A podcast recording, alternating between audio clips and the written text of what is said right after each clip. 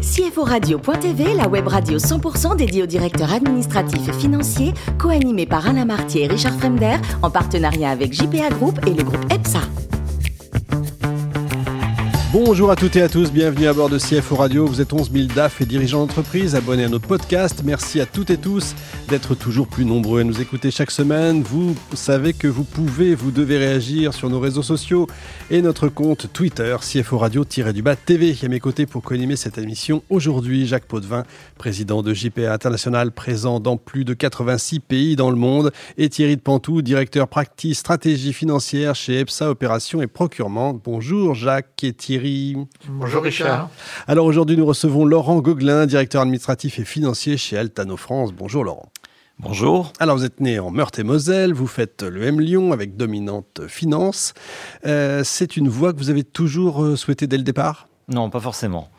Euh, initialement, c'est la voie de la raison. moi, lorsque j'arrive à l'EM Lyon, la situation, je dirais, économique est pas forcément florissante. Et en fait, euh, j'ai un profil assez pluridisciplinaire à la base qui se retrouve dans la suite de ma carrière.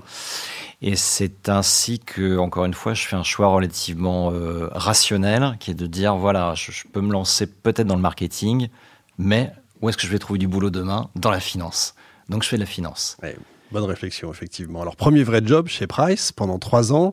Vous apprenez la compta, on va dire, sur le tas, on peut le dire? C'est exactement ça et un petit peu euh, contre nature, euh, dans la mesure où, euh, aujourd'hui, je dis toujours de façon un petit peu provocatrice que je suis un très mauvais comptable, ce qui n'est pas forcément vrai. C'est une approche un petit peu Colombo des choses euh, pour obtenir ce, ce, dont j'ai besoin. Néanmoins, c'est, en tout cas, c'est très structurant. et puis, à une époque où, je dirais, et surtout dans un bureau où je suis amené à voir des, des secteurs très très très varié, puisque ça va de euh, ce qu'était Rhône Poulin à l'époque jusqu'à euh, jusqu'à la banque et l'assurance. Effectivement. Alors vous allez intégrer une entreprise qui monte très fort à cette époque-là, c'est Nortel? Tout à fait. Comment ça s'est passé? Euh, Eh bien, euh, déjà le, choix de l'entreprise, euh, c'est avant tout un moment de, de, de, force croissance, de développement, un moment où les télécoms et le, le mobile explosent dans le monde et en France en, particulier. Hein. Je, rappelle que la, à la base, hein, la 2G et la 3G sont des inventions françaises. Euh, et euh, Nortel, en fait, euh, est de la, à l'époque la, la, perle canadienne mm. de, de, de, de l'équipement télécom. Et là, on propose, je dirais, un, job qui est un petit peu euh, hors du commun, qui va m'attirer en dehors de l'audit, un poste en construction, dans une entreprise en construction. Et euh, je vais y passer quelques années, mais toujours euh, avec ce côté un petit peu architecte. On a construit un reporting de zéro. Et à l'époque, on a une chance inouïe, c'est d'avoir un headquarter en France d'une société nord-américaine. Ça, ça, change tout. Euh, et ça change tout. Ouais, effectivement. Ensuite, vous entrez chez euh, Saint-Geta, vous restez six ans. Alors là, on est dans l'agrochimie, ça change complètement hein, de, de, domaine. Puis c'est une start-up. Et là, vous passez un cap, on peut le dire, euh, vraiment en termes de job. Hein, c'est totalement différent sur euh, sur Ipulse. Oui, alors un petit mot sur Syngenta, euh, puisque ça fera le lien avec un petit peu ce que je fais aujourd'hui. Syngenta, effectivement, euh, dans, dans, dans l'agrochimie. Moi, j'étais plus particulièrement sur le business des, des semences euh, au contact d'ingénieurs agronomes. Euh, entreprise passionnante et là encore une grosse entreprise avec beaucoup de moyens mais en construction Syngenta euh, ça, naît de la, fusion de sociétés en fait hein. et on a à l'époque de très gros moyens tout en ayant encore une fois un côté un petit peu champignon donc pour moi pour la personne que je suis pour ce qui m'attire c'est ludique c'est amusant. Et on retrouve ce côté un petit peu, on construit, on a, euh, on a plein de jouets et, et on fabrique des choses. Euh... Impulse, un vrai, je disais un vrai changement. Impulse le gap, ouais. euh, puisque je passe comme d'un environnement qui, même en construction, était corporate, au monde de la start-up, mmh. de la PME. Ouais.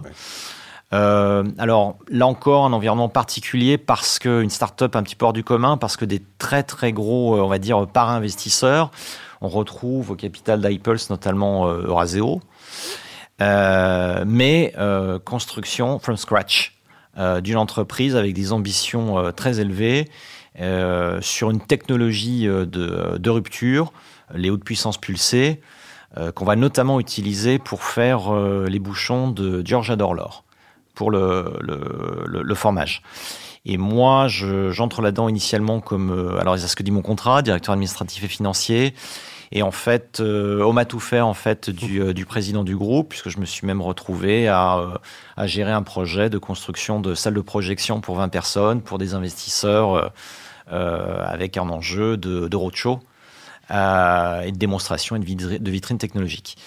Euh, et puis le vrai gap, effectivement, le vrai, le vrai jump, pardon, c'est euh, c'est quelques années après mon arrivée, je deviens CEO de, de la société de R&D. Et donc, en fait, à partir de là, euh, je deviens un faux financier et un vrai gérant d'entreprise. Alors, euh, à l'époque, pas encore actionnaire. Euh, mais euh, toutefois euh, une approche, je dirais, euh, très portée sur sur la gestion de l'homme, hein, qui est la valeur ajoutée d'une entreprise de, de R&D, bien évidemment. Bon, Altano maintenant, en tant que CFO, voilà. c'est quoi Altano? Alors qu'est-ce que c'est Altano? Ouais. Alors initialement, Altano c'est un cheval. Altano, c'est le nom d'un cheval, et ce cheval, en fait, a été euh, sauvé pour la compétition il y a quelques années de ça par euh, le docteur Victor Baltus, qui est l'actuel CEO du groupe Altano. Euh, c'est un cheval de course qui n'avait aucune chance parce qu'il avait des gros problèmes de, palais. Et euh, Victor, ce cheval qu'on qu pensait perdu pour la compétition, Victor dit mais moi je vais le soigner. Et, Altano remportera un certain nombre de grandes courses. Euh, et euh, va être un petit peu l'image et le symbole de ce qu'est ce groupe, c'est-à-dire euh, la foi déjà qu'aucune situation n'est inéluctable, le respect total hein, du bien-être animal. Et donc le groupe Altano consiste en fait à intégrer des cliniques vétérinaires équines au sein d'un réseau, mais en comptant sur les hommes, en comptant sur la transmission du savoir, en comptant sur l'appétence pour l'innovation et euh, l'ambition d'Altano, outre le bien-être animal qui place au-dessus de, tout, euh, c'est euh, de devenir un employeur de choix. Pourquoi? Parce qu'aujourd'hui, la filière équine, la filière vétérinaire équine, connaît un petit peu une crise de vocation. C'est un métier très exigeant sur le temps, sur le physique. Euh, et euh, Altano souhaite replacer vraiment euh, l'homme au cœur de son projet pour eh bien, faire en sorte que lorsqu'on va dans une clinique du réseau Altano, on sait qu'on va tomber sur un certain état d'esprit, une qualité bien sûr dans la pratique, des doigts de fée, mais aussi une écoute et, et surtout tout, en, ligne de mire permanente le, bien-être de l'animal. Combien de salariés? Alors, euh, en Europe, Altano aujourd'hui, c'est pratiquement 1000 personnes réparties sur euh, entre 20 et 25 cliniques, beaucoup en Allemagne, euh, pas mal en Europe du Nord, Danemark, Suède. Et puis aujourd'hui, Altano France, bah, une création de zéro. Euh, il n'est pas tout à fait étonnant comme on retrouve dans ce projet quand on voit mon parcours. Et euh, nous avons intégré depuis fin décembre l'une des plus belles cliniques françaises, la clinique du de Grosbois, située sur le domaine du Trot français, donc du côté de Boissy-Saint-Léger. Euh, clinique qui a le, plaisir de soigner notamment des cracks de la compétition du trot. Lagacan et compagnie, j'imagine euh, Alors, je ne peux pas vous donner les noms des clients, ouais, évidemment, bien sûr. mais on est sur ce type de calibre. Ouais. Très bien. Jacques euh, C'est formidable de transformer euh, des chevaux modestes en chevaux euh, de compétition. Je ne sais pas si on peut transposer le modèle à d'autres systèmes. Revenons à des choses plus pragmatiques et plus, et plus théoriques. Euh, le modèle de la clinique dans le monde euh, en général et, et, dans le monde vétérinaire, comme toujours, c'est à la fois euh, des frais fixes. Oui. C'est à la fois des praticiens, oui. euh, des praticiens qui sont souvent des praticiens euh, entre guillemets extérieurs. Et donc, c'est une gestion à la fois une gestion de compétences et une gestion de coûts. Alors évidemment, quand on rachète une clinique qui fonctionne déjà, ça veut dire qu'entre guillemets, il y a un certain nombre d'activités. Mais développer les activités, dans un domaine où euh, le risque est énorme, puisque euh, j'imagine que si, entre guillemets, une opération n'est pas réussie, l'écurie qui l'a fait soigner est très déçue. Il euh, n'y a pas d'assurance, encore que, il peut être sans doute des assurances, mais elles doivent être extrêmement chères. Donc quelquefois c'est moins intéressant dans une assurance. Donc euh, le modèle comptable, le modèle économique, comment vous gérez ces frais fixes et comment vous assurez le break-even de ces cliniques? Alors euh, la, première chose, euh, je reviens sur un point que vous avez évoqué, qui est la responsabilité de la clinique. C'est un point, c'est un point critique. Et en plus, la France est dans une situation un petit peu particulière. Vous avez tout à fait raison. Les assurances sont des choses assez chères, assez peu répandues. Il faut que savoir sur l'Europe du Nord, c'est assez différent. Il est beaucoup plus commun d'avoir des assurances relativement bon marché euh, pour couvrir le patient, puisque le cheval qui arrive dans une clinique est un patient. Donc pour répondre formellement à votre à votre à votre à votre question, euh, oui, vous avez raison. On est euh, avant tout sur une gestion de de, frais fixes. Et euh, on place évidemment un certain nombre de, de drivers, de métriques euh, qui vont être bah, de façon très classique proportionnelles au chiffre d'affaires, aux revenus. et là où c'est quelque chose, je dirais, de relativement stabilisé, stabilisable pour ce qui est du lieu de travail, euh, la profession est en train d'évoluer pour la partie compensation et masse salariale, puisque euh, bah là, à nouveau, euh, il n'y a pas de bonne clinique sans bon vétérinaire, et il n'y a pas de bon vétérinaire sans vétérinaire heureux. Et de plus en plus, un vétérinaire heureux, c'est aussi un vétérinaire qui est correctement rémunéré pour son travail. Donc l'idée, c'est de considérer qu'on va rentrer dans un cercle vertueux si on rémunère les gens euh, en lien avec leurs compétences. Euh, ça va se retrouver sur la qualité de leur travail et ça va se retrouver ensuite derrière eh bien, euh, eh bien sur, sur les niveaux de prix qu'on va pouvoir pratiquer. Il faut savoir qu'effectivement, l'entretien d'un cheval est quelque chose de relativement coûteux. Il n'est pas forcément évident d'expliquer à un propriétaire ou un simple, une personne comme, comme vous et moi, euh, qui pourrait avoir un, un, un cheval, que euh, une opération euh, peut coûter plusieurs milliers d'euros. et donc de jouer sur tout à fait, et donc de, de, jouer de jouer sur le prix. Toutefois, là encore, en jouant la carte du qualitatif, qui commence qui commence à la base par la gestion des compétences et de l'humain.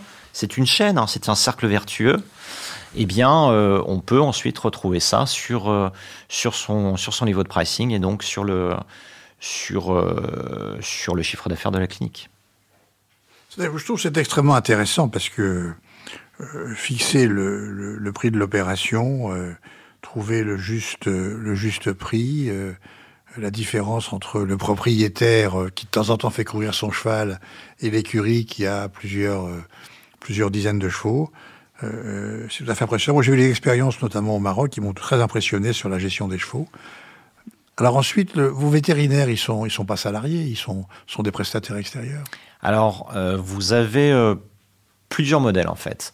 Le modèle de base est euh, le vétérinaire euh, propriétaire qui est gérant d'une clinique hein, sous une forme particulière, une forme de, de CELARL en général euh, et qui va faire travailler néanmoins euh, régulièrement des vétérinaires sous des contrats de travail.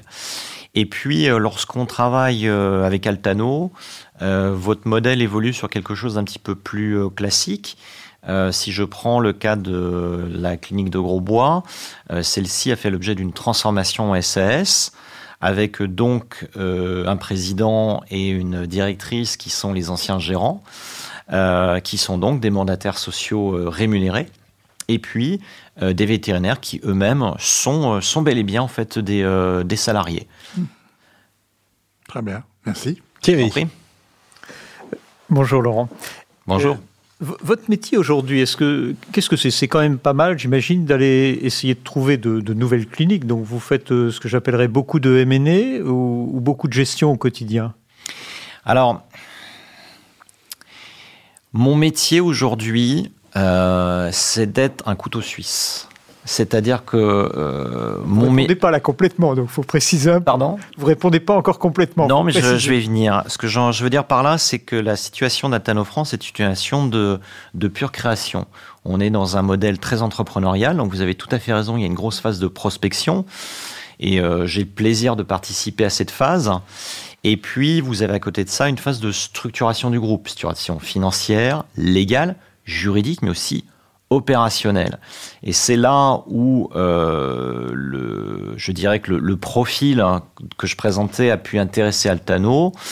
Euh, c'est un profil très orienté entrepreneuriat, notamment sur mes dernières années, euh, mes dix dernières années professionnelles.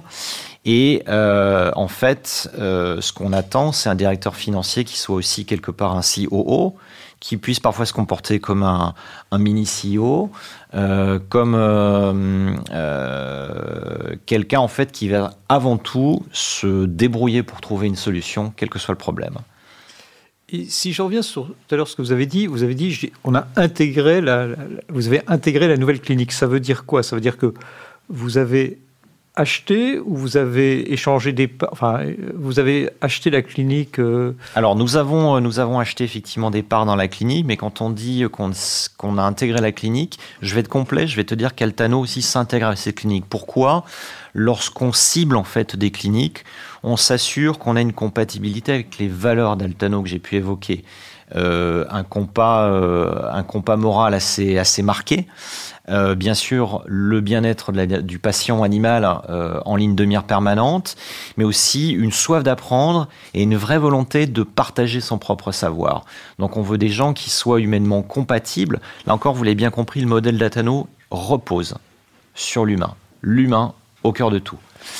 Euh, et donc l'intégration de la clinique, elle se fait, elle se fait toute seule.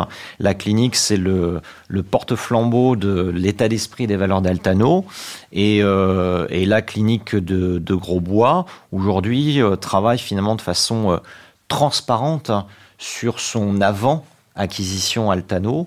En fait, on poursuit un cheminement qui était déjà largement engagé avec des gens qui avaient cette appétence et cette envie et ces qualités et qui aujourd'hui bah, disposent de moyens financiers différents eh bien, pour aller vers leurs objectifs. Merci Laurent, c'est très clair. Bon Laurent, je crois que vous êtes euh, amateur de viande maturée. J'imagine que c'est pas de la viande de cheval. pas que. C'est pas du cheval, non Alors j'ai, euh, j'ai, euh, je, je, passerai cette partie-là sous silence. Et pour terminer, je crois que vous parrainez des enfants à Madagascar, c'est ça? Oui, tout à fait. Euh, notamment, euh, j'ai, euh, ben, j'ai le, la grande chance d'avoir une épouse qui est quelqu'un qui est très tourné vers l'humain. Et grâce à elle, nous avons fait la connaissance d'une association qui s'appelle les enfants de Tana et euh, qui effectivement euh, donne le moyen à euh, des, euh, des, jeunes enfants là-bas eh bien d'être scolarisés puisque pour des sommes qui sont extrêmement modiques pour des gens comme nous qui habitons en France, on a la possibilité de, eh bien, de, faire vivre une vraie scolarité et de donner une, éducation complète à des enfants qui sinon ben, n'auraient pas, pas ce bonheur. Super initiative. Merci beaucoup Laurent. Merci Je également à vous Jacques et Thierry. Fin de ce numéro de CFO Radio. Retrouvez toute notre actualité sur nos comptes Twitter, LinkedIn et Facebook. On se donne rendez-vous mercredi prochain, 14h précise, pour un nouvel invité. L'invité de la semaine de CFO Radio.tv, une production B2B Radio.tv en partenariat avec JPA Group et le groupe EPSA.